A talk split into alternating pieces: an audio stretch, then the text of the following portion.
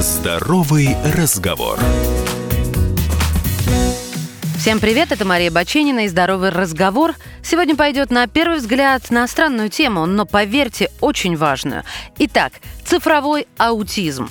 Аутизмом называют расстройство нервной системы, при котором нарушены социальные навыки. Понятие виртуального аутизма ввел Мариус Замфер. Он исследовал две контрольные группы детей и пришел к неутешительным выводам.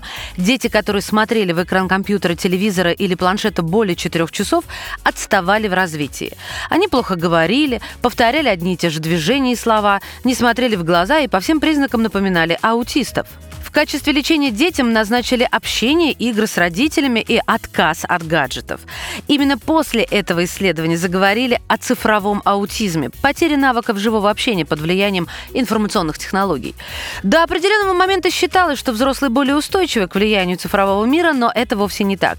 Психотерапевт Андрей Курпатов в книге «Чертоги разума. Убей в себе идиота» один из параграфов посвятил проблеме цифрового аутизма у взрослых. Сегодня каждый может погуглить и найти ответ на любой вопрос. Общаться ради знаний больше нет нужды. Зачем, как говорит Курпатов, терпеть другого человека, когда все знания можно получить в сети? Это приводит к отчуждению людей и снижению плотности общения, а как следствие появлению аутистических признаков. Если вы в любой понятной и непонятной ситуации сидите в телефоне, повод задуматься и проверить себя на признаки цифрового аутизма. И кроме того, если вам проще общаться в мессенджерах, чем вживую, хочется постоянно проверять соцсети, даже когда рядом семья, друзья или просто приятные люди.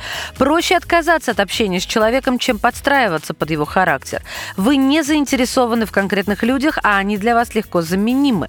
Непонятно, что чувствует другой человек, и вам, в общем-то, все равно. Много времени проводите в сети, и ваша реальная жизнь бедна на события и эмоции. Если на большинство этих утверждений вы отвечаете «да», то, внимание, вы попали в цифровой капкан. Цифровая аутизация приводит к тому, что человек тупеет. Потому что, теряя какой-то навык, мы теряем часть активных нейронов.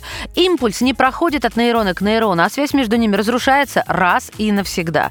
Мы не просто теряем навык, мы теряем те самые нервные клетки, которые обеспечивали нам этот навык. Известный факт, что Стив Джобс не разрешал своим детям пользоваться iPad. Создатели сервисов, блогеры Twitter ограничили доступ к смартфонам и планшетам своим детям до часа в день. И тут, поверьте, стоит разобраться уже с цифровой гигиеной. Берегите себя. Здоровый разговор.